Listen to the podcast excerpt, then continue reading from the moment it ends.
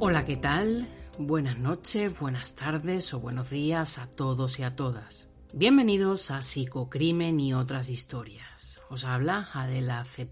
Leal, psicóloga y trabajadora social y ante todo, espero que os encontréis bien.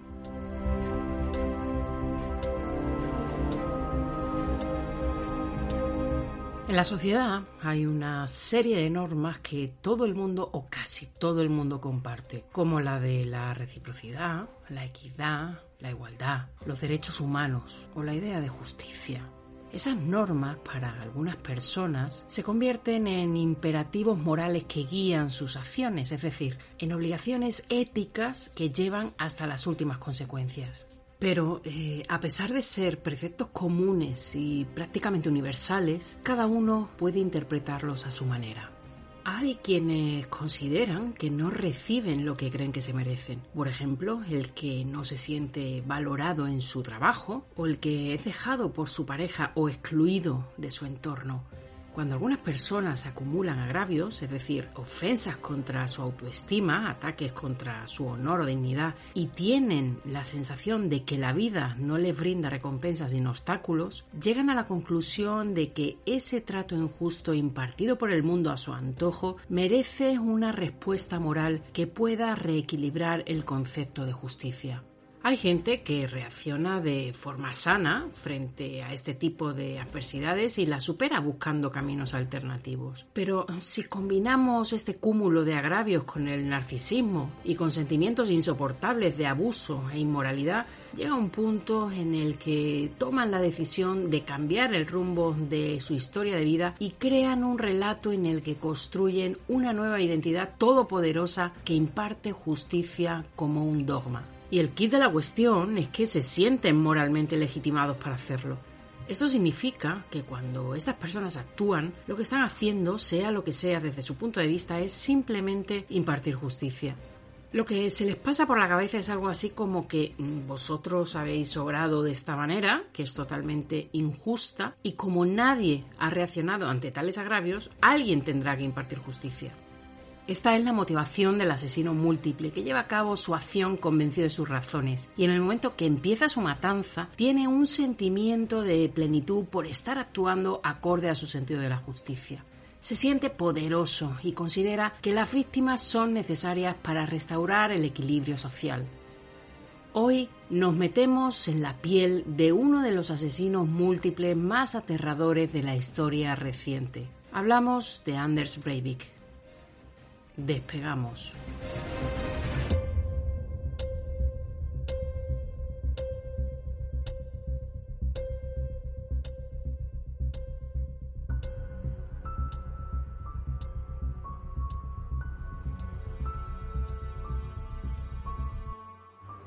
El 22 de julio de 2011, a las 3 y 25 de la tarde, el edificio gubernamental más importante de la ciudad de Oslo, la capital de Noruega, voló por los aires.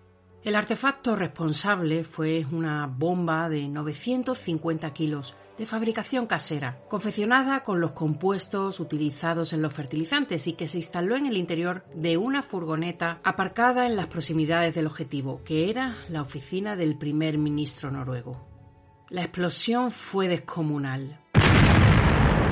Pudo irse a 7 kilómetros de distancia y las calles principales quedaron cubiertas de cristales. Por suerte, muchos de los trabajadores del edificio estaban de vacaciones o habían abandonado ya sus oficinas.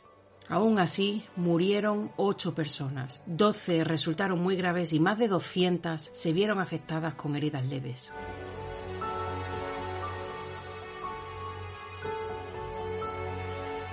El autor del atentado, Anders Breivik, vestido como un oficial de policía y fuertemente armado, se dirigió en coche hacia el embarcadero que le llevaría a la isla de Utoya, donde las juventudes del Partido Laboralista de Noruega celebraban un campamento de verano. Para acceder al pequeño puerto se hizo pasar por un agente de las fuerzas de seguridad que tenía la misión de proteger a los jóvenes. Así que Breivik, camuflado tras una falsa identificación, se subió al ferry sin ningún problema. En ese momento había 564 personas en la isla. Nada más llegar a las 5 y 21 y al grito de debéis morir todos, abrió fuego y comenzó a disparar. Mantuvo una caza asesina durante una hora. Asesinó a 69 jóvenes, 33 de ellos menores de edad, e hirió a 110. Poco tiempo después, un miembro de las fuerzas especiales le hizo frente, así que Breivik cesó el fuego, dejó las armas que llevaba en el suelo y se rindió sin ofrecer resistencia.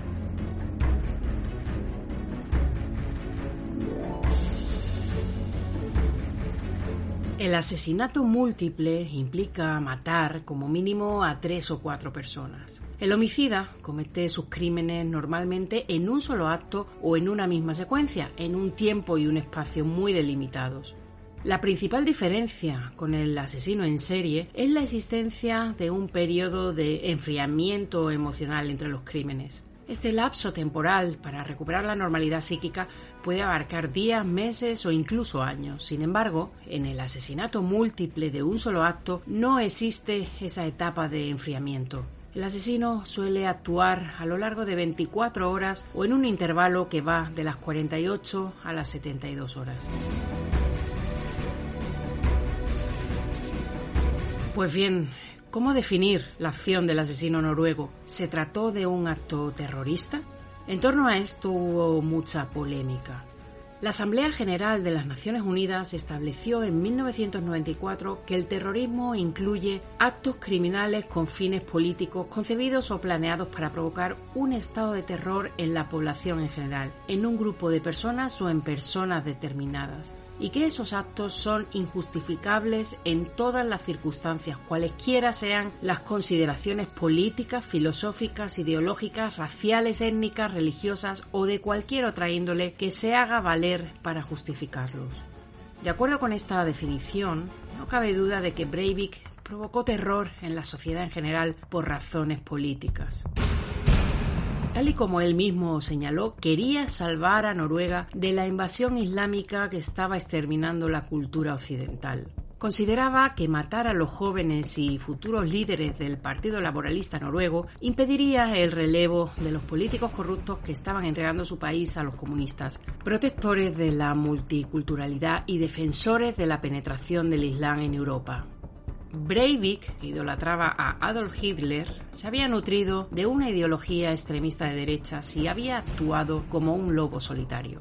Esa soledad quedó constatada no solo porque la investigación no halló ningún rastro de colaboración logística con otras personas, sino porque los ideólogos que inspiraron a Breivik condenaron los ataques rápida y contundentemente. El homicida ya había comunicado sus intenciones y propósitos en un manifiesto de 1.500 páginas colgado en Internet poco antes de los ataques bajo el seudónimo de Andrew Berwick y con el título de 2083 Una Declaración Europea de Independencia, se inspiraba sobre todo en un famoso bloguero de extrema derecha conocido como Fjordman, el seudónimo de Peder Arnosvold Jensen, quien había alertado de que en un futuro próximo Europa dejaría de ser independiente y se anexionaría al mundo árabe, formando así un nuevo orden político conocido como Eurabia. Existiría debido a las altas tasas de natalidad de los inmigrantes de origen musulmán y por las crecientes emigraciones de los ciudadanos europeos a otros países.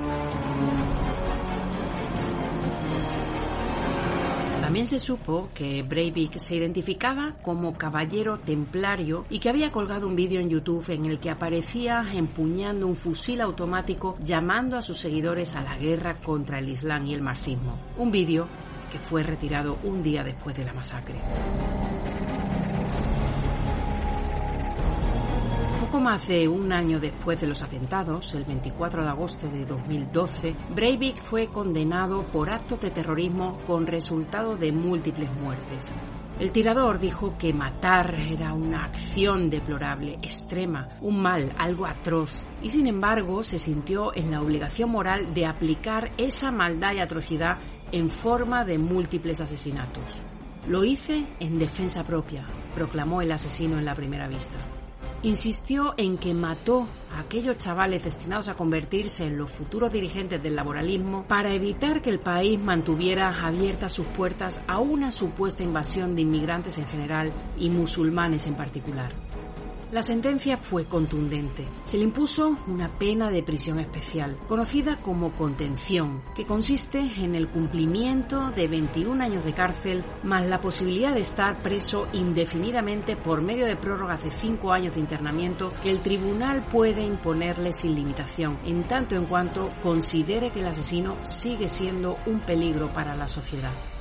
El criminal no apeló la decisión. Cuando el juez le preguntó si aceptaba el veredicto, contestó que no reconocía al tribunal, así que ni la aceptaba ni la iba a apelar. Su intento posterior de llamar a la movilización violenta a otros nacionalistas militantes de Noruega y de toda Europa fue interrumpido por el tribunal que ordenó a los oficiales del juzgado que lo sacaran de la sala inmediatamente. Todos, tanto el público como las víctimas del atentado, mostraron su satisfacción por la sentencia. Querían que Anders fuera considerado un hombre cuerdo, un asesino, alguien responsable de su propia maldad y que pudiera pagar por sus atentados en la cárcel el resto de su vida. Algo que muy probablemente sucederá, ya que ningún tribunal puede arriesgarse a que cometa nuevos crímenes en caso de ser liberado.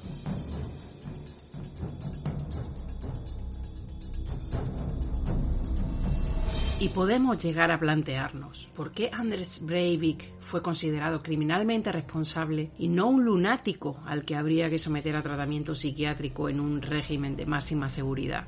Pues bien, en la sentencia, el tribunal razonó que aunque mucha gente compartía la teoría conspiradora de Breivik, incluyendo la creencia del futuro territorio de Eurabia, esa idea no lo llevaba a cometer crímenes, y ni mucho menos uno de la magnitud alcanzada por el radical noruego. ¿Por qué entonces eh, tendemos a pensar que estas personas están mal de la cabeza? Entiendo que porque el ser humano suele unir lo patológico con lo que le horroriza desde el punto de vista moral. Cuando lo amoral alcanza cotas aterradoras, hay una tendencia instintiva eh, a considerar que alguien que viola tanto las convenciones morales debe estar enferma. Pero la asociación entre lo amoral y lo patológico es una inferencia errónea, porque podríamos pensar Hitler estaba loco, Mengele estaba loco, Goebbels estaba loco. Mm, las personas, por lo general, nos resistimos a creer que alguien que se supone que está en sus cabales pueda ser extraordinariamente inmoral, pueda llegar a cometer crímenes tan horrendos.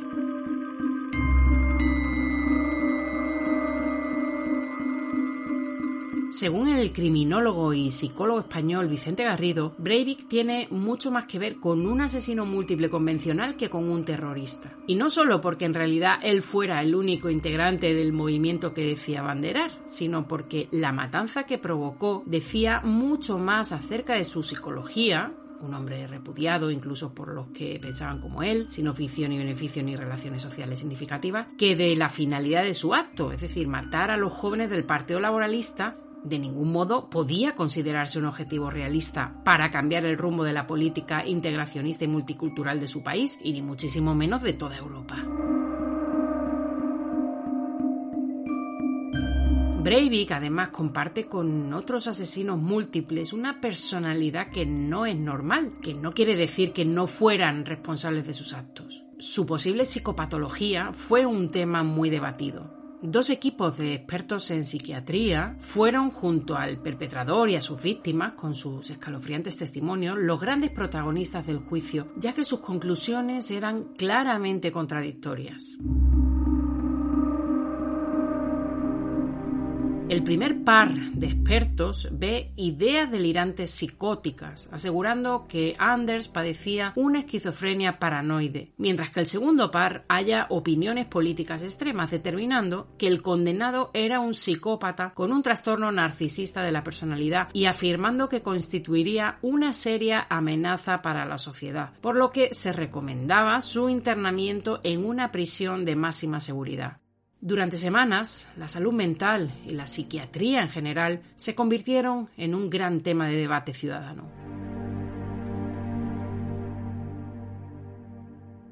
Y aquí hago un inciso para recordar la diferencia entre una psicosis y una psicopatía, o bueno, entre psicópata y psicótico. El psicópata es perfectamente capaz de discernir entre el bien y el mal. La conciencia del daño existe, así como la intencionalidad de sus acciones, así que sí, son imputables, porque cuando cometen el hecho delictivo lo hacen con pleno conocimiento y plena voluntad, por lo que son responsables de sus actos. Esta conciencia es lo que le hace diferir de una persona con rasgos psicóticos, que sufre alteraciones en su percepción, que está fuera de sí, que ha perdido el sentido de la realidad y que, en consecuencia, presenta síntomas como las alucinaciones o los delirios. En este caso, el sujeto que comete un crimen durante un brote psicótico sería considerado como inimputable. Se me viene a la cabeza el caso de Noelia Domingo. En cualquier caso, la principal controversia fue si Anders Breivik estaba en sus cabales en el momento de cometer el atentado y en qué medida su estado mental afectó a la capacidad de comprender y controlar sus acciones. Eso es importante porque una persona puede presentar una patología mental grave en una etapa de su vida, pero al mismo tiempo puede cometer un hecho, como un asesinato, que no resultaría afectado por dicha patología. La tesis de Vicente Garrido es que Breivik desarrolló un argumento con el que poder canalizar de una forma aceptable un crimen de tal calibre. ¿Por qué llegó a esa situación? Para contestar a esta pregunta, tenemos que hacer, por una parte, una revisión de la biografía de Breivik, la cual pone de relieve que ésta tiene muchos puntos en común con la de los asesinos múltiples. Y por otra parte, es necesario analizar en detalle la actividad criminal que desarrolló para los ataques de Oslo y Utoya, donde de nuevo vemos que el modus operandi se ajusta a las etapas y procedimientos de otros criminales en masa.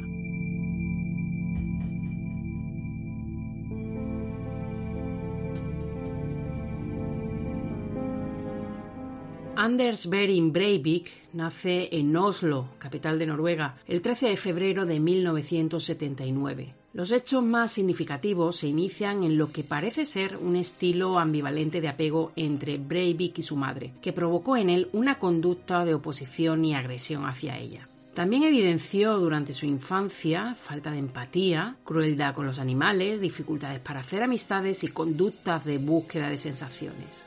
Su madre declaró que en aquellos años se mostraba inquieto y cada vez más violento, caprichoso y dominado por conductas impredecibles, además de hiperactivo. También fue descrito como torpe y patoso. Ya en la adolescencia acosa a muchos compañeros de escuela. Pinta grafitis, razón por la que es arrestado en varias ocasiones. Intenta sin éxito formar parte de una pandilla que destaca por dar palizas a otros. Los imita, pero no termina de encajar. Abandona el instituto sin acabarlo, lo cual no le impide mentir sobre los estudios y títulos que posee. De sus años de juventud viene también su afición por las armas y su vinculación en diferentes actividades fraudulentas, como crear un negocio para falsificar diplomas universitarios, lavado de dinero y abuso de esteroides. No tiene capacidad para sentir culpa ni para aprender de la experiencia o del castigo. En términos de psicopatología, Breivik tendría rasgos importantes de un psicópata y una personalidad narcisista muy marcada. Se sabe que el asesino pasó por una etapa crítica. A los 27 años regresa a vivir con su madre, albergando en su interior profundos agravios no había conseguido destacar en ningún aspecto y su participación en los grupos políticos extremistas no le había dado el protagonismo que deseaba. En su vida sentimental o financiera tampoco obtuvo ningún sentido de protagonismo, por lo que Breivik sufre lo que los especialistas denominan una descompensación narcisista, que ocurre cuando alguien con un trastorno narcisista de la personalidad experimenta una discrepancia significativa entre las grandiosas fantasías que se hacen en la cabeza, como poder, admiración, atención, etc., y lo que obtiene en la realidad, que se resume en unos resultados mediocres. Además, se genera una sintomatología asociada a dicha descompensación, perturbación del sueño, depresión, pensamiento obsesivo y expresión de un sentimiento de ultraje. Como consecuencia, el sujeto se aísla de la realidad que le niega el poder y el estatus que anhela y se repliega sobre sí mismo para alimentar su propio ego con sus fantasías de grandeza. Esto tiene sus efectos. Cuanto mayor sea la descompensación, mayor será su reinterpretación del pasado, a modo de una nueva escritura de su vida. Podemos decir que el propio sujeto es su audiencia, lo que hace que él mismo valide esa historia falsa y narcisista. Este proceso es descrito por el psicólogo israelí y especialista en narcisismo Sam Bagnin como la solución de la narrativa delirante, a partir de la cual el sujeto construye un relato en el que él es el héroe. En esta etapa, la persona acentúa su rumiación de temas e ideas paranoides, muchas de las cuales supone el fraguar una visión del mundo que se le opone, que le persigue. Esto es, el mundo conspira contra él, lo que en los casos más extremos hace que el sujeto se embarque en una orgía de autodestrucción diseñada para generar caminos complementarios con el fin de conseguir la atención que anhela a cualquier precio.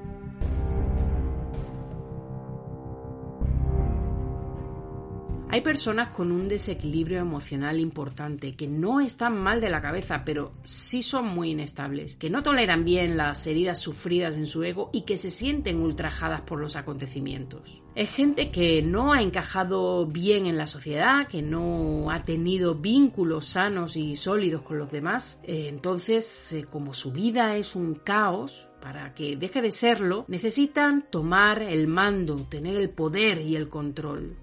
Vamos a intentar eh, meternos en la cabeza del asesino múltiple, a, desmenuzar por qué llega a lo que llega, tomando como referencia las conductas del protagonista de hoy.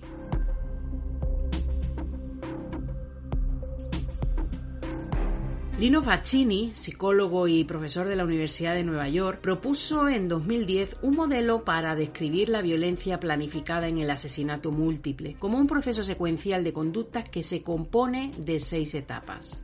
La primera es sentirse agraviado. En el caso de Anders Breivik se combinan los agravios personales y los políticos. Y analizamos este punto un poquito. La descompensación narcisista de Breivik Comenzó a los 27 años y probablemente duró dos o tres años. A esa edad regresó a casa de su madre. Se pasaba unas 17-18 horas consumiendo videojuegos en línea y evitaba el contacto con los amigos, el ejercicio físico y la dieta. Estaba descuidado y desaliñado. Fue expulsado de una página web de jugadores expertos en videojuegos comenzó a reescribir su mediocre historia vital, generando un nuevo relato donde mostraba grandes logros personales. Por ejemplo, se describió como uno de los miembros más destacados de una banda de tipos duros o como experto grafitero, incluso como un distinguido masón.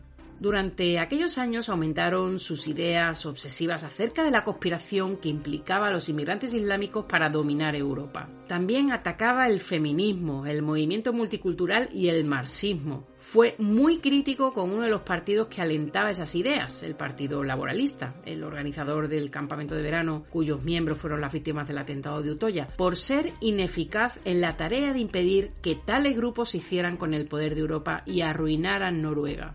Esta obsesión va creciendo hasta cristalizarse en su célebre Manifiesto 2083, una declaración europea de independencia, donde se autoproclama como líder capaz de movilizar a grupos afines a él, como los nazis o la Liga por la Defensa de Inglaterra, que es un grupo de extrema derecha, en una lucha feroz contra el Islam. Su manifiesto revela una trayectoria marcada por un relato delirante en el que él aparece como un héroe que le conduce a desarrollar un programa de violencia que ha de extenderse a toda Europa.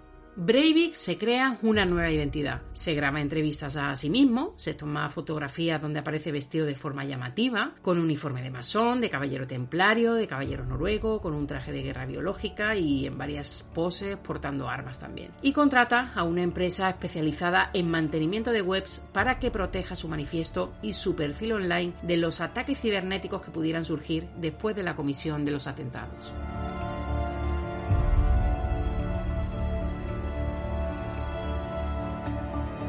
El segundo paso de la secuencia para convertirse en un asesino múltiple es la ideación violenta, es decir, considerar la violencia como la única opción, discutir las ideas propias con otros, imitar e inspirarse en otros que han actuado con violencia. La ideología política de Breivik se fue desarrollando a través de diferentes etapas. A los 18 años empezó a mostrar sus ideas políticas en Internet y aunque en principio fue devoto del Partido del Progreso, cuando no vio recompensados sus deseos de liderazgo se hizo mucho más crítico. A partir de ahí se aísla cada vez más de sus amigos y sus ideas se vuelven más extremas. A los 30 años se relaciona con uno de sus ideólogos más admirados, el bloguero Fjordman, y se acerca de nuevo al Partido del Progreso con la idea de fundar un periódico nacional. Sin embargo, ambos le ignoran y esto parece que aumente sus deseos de violencia. Es en esa época cuando comienza a escribir la tercera parte del manifiesto en la que incita y llama a todos los cristianos europeos a tomar las armas para expulsar a los musulmanes mediante una revolución. Parece que Breivik se estaba preparando para la venganza, para restaurar su ego herido y reescribir su historia del líder de una nueva época en Europa. Su lista de agravios personales era muy extensa. Una madre no demasiado solícita, un padre ausente, unos compañeros que le humillaban en la escuela, poco interés de las mujeres hacia él, ser excluido de un grupo de internet dedicado al juego o de una de las mejores pandillas grafiteras de Oslo. A todo esto hay que sumarle el rechazo del bloguero Fjordman y el del Partido del Progreso. Todo esto, es decir, esas necesidades no cubiertas y su gran deseo de aparecer como alguien triunfador, le llevaron a este segundo paso de la ideación violenta. Su plan era simple, una insurrección armada, hacerse fuerte ante el gobierno y luego asesinar a todos los traidores, fundamentalmente a los políticos e intelectuales que apoyaban el multiculturalismo.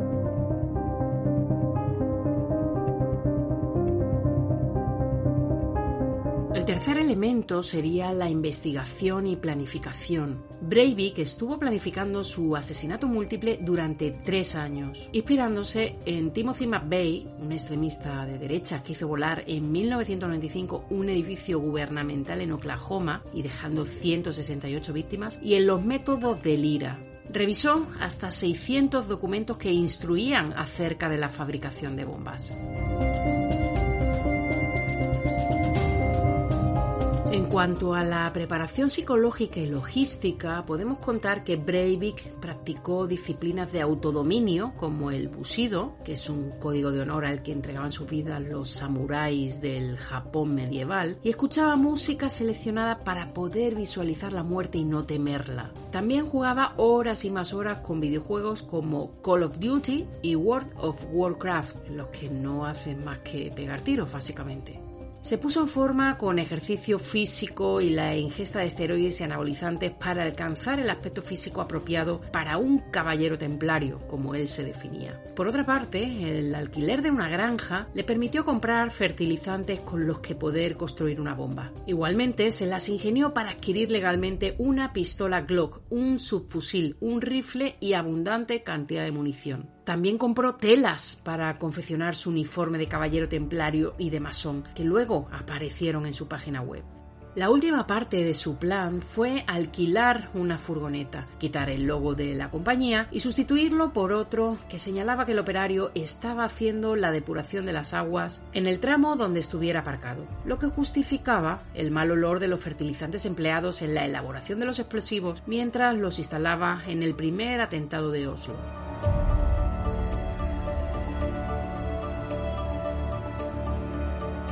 El quinto elemento es el de la oportunidad. El día anterior al ataque se dedicó a reconocer la zona del gobierno noruego, donde pensaba matar al primer ministro, que no murió por suerte ya que ese día estaba trabajando desde su casa.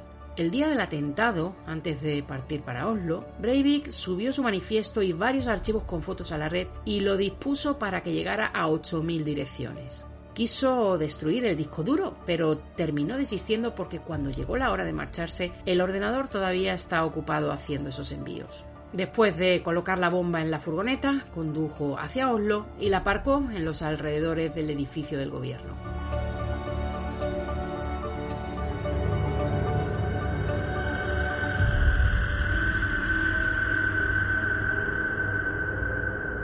Finalmente, el sexto paso, el ataque, que lo define como asesino múltiple. La bomba de unos mil kilos explotó mediante un temporizador matando a ocho personas. Después tomó un taxi y se dirigió al embarcadero para coger el ferry en dirección a la isla de Utoya, ya vestido de policía. Allí mató a 69 jóvenes que asistían a un campamento de verano del Partido Laboralista Juvenil. En total murieron 77 personas.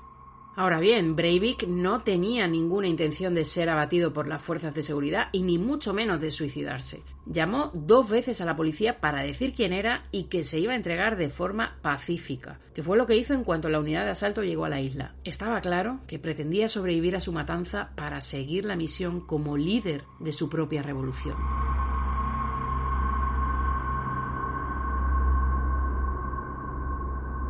Anders Breivik quería convertirse en una gran figura e inspirar a otros radicales como él. Durante su juicio afirmó que la masacre solo era una estrategia para promocionar su manifiesto. Por desgracia, ha servido de inspiración a decenas de extremistas violentos. En los diez años transcurridos desde su atroz ataque, se registraron numerosos casos en los que terroristas de extrema derecha dijeron estar influenciados u obsesionados con cometer una masacre al estilo Breivik. Una investigación de los profesores de la Universidad de Oslo, Graham McLean y Tore Bjorgo, ha identificado una treintena de casos en los que aparece la mención a Breivik, os dejo el enlace en la descripción del programa, es muy interesante. También el New York Times reveló que al menos un tercio de los terroristas de extrema derecha que atacaron o planificaron atentados desde 2011 hasta 2020 se habían inspirado en el manual de Breivik, lo veneraban o habían estudiado sus tácticas y forma de actuar. Veamos por encima algunos de los ataques inspirados en el asesino noruego.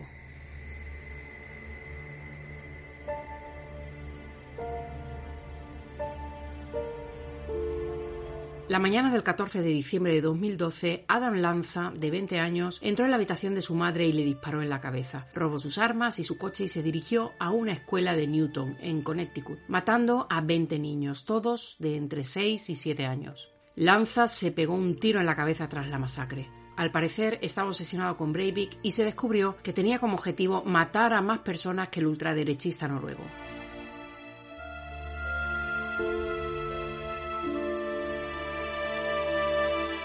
El 16 de junio de 2016, en medio de la campaña del referéndum sobre la pertenencia del Reino Unido en la Unión Europea, la diputada del Partido Laboralista Joe Cox fue asesinada a puñaladas y disparos por Thomas Alexander Mayer, ciudadano británico de 53 años. En la vivienda de Mayer, las fuerzas de seguridad hallaron material vinculado a la extrema derecha, por ejemplo, libros sobre la teoría racial nazi y la historia militar alemana. También encontraron información relacionada con Breivik. El asesino fue condenado a cadena perpetua. El 22 de julio de 2016, curiosamente en la misma fecha que el atentado de Noruega, Ali David Somboli, un joven alemán de 18 años de origen iraní, abrió fuego en un McDonald's de un centro comercial de Múnich, Alemania, en el que murieron nueve personas, cinco menores de edad, y 27 resultaron heridas, 10 de ellas de gravedad. Somboli se suicidó posteriormente al verse acorralado por la policía. En su habitación se encontró información y recortes de periódico de la masacre cometida por Anders Breivik. El 7 de diciembre de 2017, William Atchison, de 21 años, se dirigió a su ex colegio en Aztec, en Nuevo México, y abrió fuego en su interior, matando a dos alumnos y posteriormente se suicidó. El joven solitario alimentaba sus pensamientos violentos en comunidades de Internet que aplaudían el racismo y la supremacía blanca. Fue en uno de esos foros donde conoció a Ali Davidson Bolly. El 19 de marzo de 2019, el australiano Brenton Tarrant atentó contra dos mezquitas de Christchurch, en Nueva Zelanda, matando a 51 personas. Tarrant retransmitió su masacre en directo a través de Facebook. En su fusil llevaba escrito el nombre de Breivik. Fue condenado a cadena perpetua sin derecho a libertad condicional. El 2 de junio de 2019, el alemán Walter Lucke, que pertenecía al partido de la ex canciller Angela Merkel, fue asesinado en su casa de un tiro en la cabeza. El homicida fue Stefan Ernst, extremista de derechas. Lucke era conocido por sus opiniones a favor de la acogida de inmigrantes y por defender las políticas de asilo en Alemania. Stefan, un conocido neonazi con antecedentes penales por delitos de odio, fue condenado a cadena perpetua. El 3 de agosto del mismo año, Patrick Wood Crucius, de 21 años, mató a 23 personas e hirió a otras 23 frente a una tienda del Paso, en Texas. En el manifiesto divulgado en Internet minutos antes del tiroteo, Crucius muestra su preocupación por la invasión hispana y expresa su apoyo y afinidad por los ataques en las mezquitas de Christchurch. Recordemos que este atentado mm, se saldó con 51 muertos y se inspiró en la matanza noruega. Patrick actualmente se encuentra en prisión a la espera de juicio. La fiscalía ha pedido para él la pena de muerte. Estos son solo algunos ejemplos de una larga lista de atentados que no ha dejado de crecer. Breivik, que ha cambiado su nombre por el de Fiotolf Hansen, se encuentra en la prisión de Skien, al sur de Noruega, en una celda con tres habitaciones, televisión y un ordenador sin acceso a Internet. Allí puede cocinar su propia comida, hacer su colada y tiene acceso a videojuegos, libros y periódicos. Puede salir al patio para hacer ejercicio y únicamente mantiene contacto con guardias y con el personal médico. Su abogado habla con él a través de un cristal. Solo ha recibido una visita de su madre, que falleció víctima de un cáncer en 2013. En 2016 acusó al Estado noruego de propinarle un trato inhumano y degradante y vulnerar sus derechos fundamentales al mantenerlo en prisión en régimen de aislamiento. En el juicio se presentó ante el tribunal haciendo el saludo nazi. Sigue sin arrepentirse de su atentado. Es más, dijo que su acción era necesaria y que actuaba en defensa propia contra una Europa multicultural, afirmando que luchará hasta la muerte por el nacionalsocialismo, la doctrina política del partido nazi.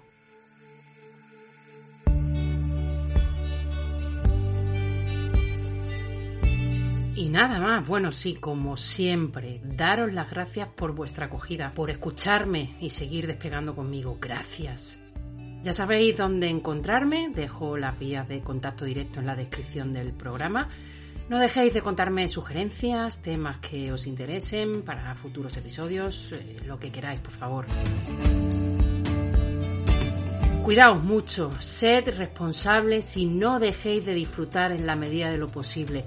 Os deseo lo mejor, que este 2022 llegue cargado de salud, también de salud mental, para manteneros en equilibrio, fuerza para afrontar adversidades y calma para encontrar soluciones. Os mando un fuerte abrazo, nos volvemos a escuchar muy pronto. Adiós.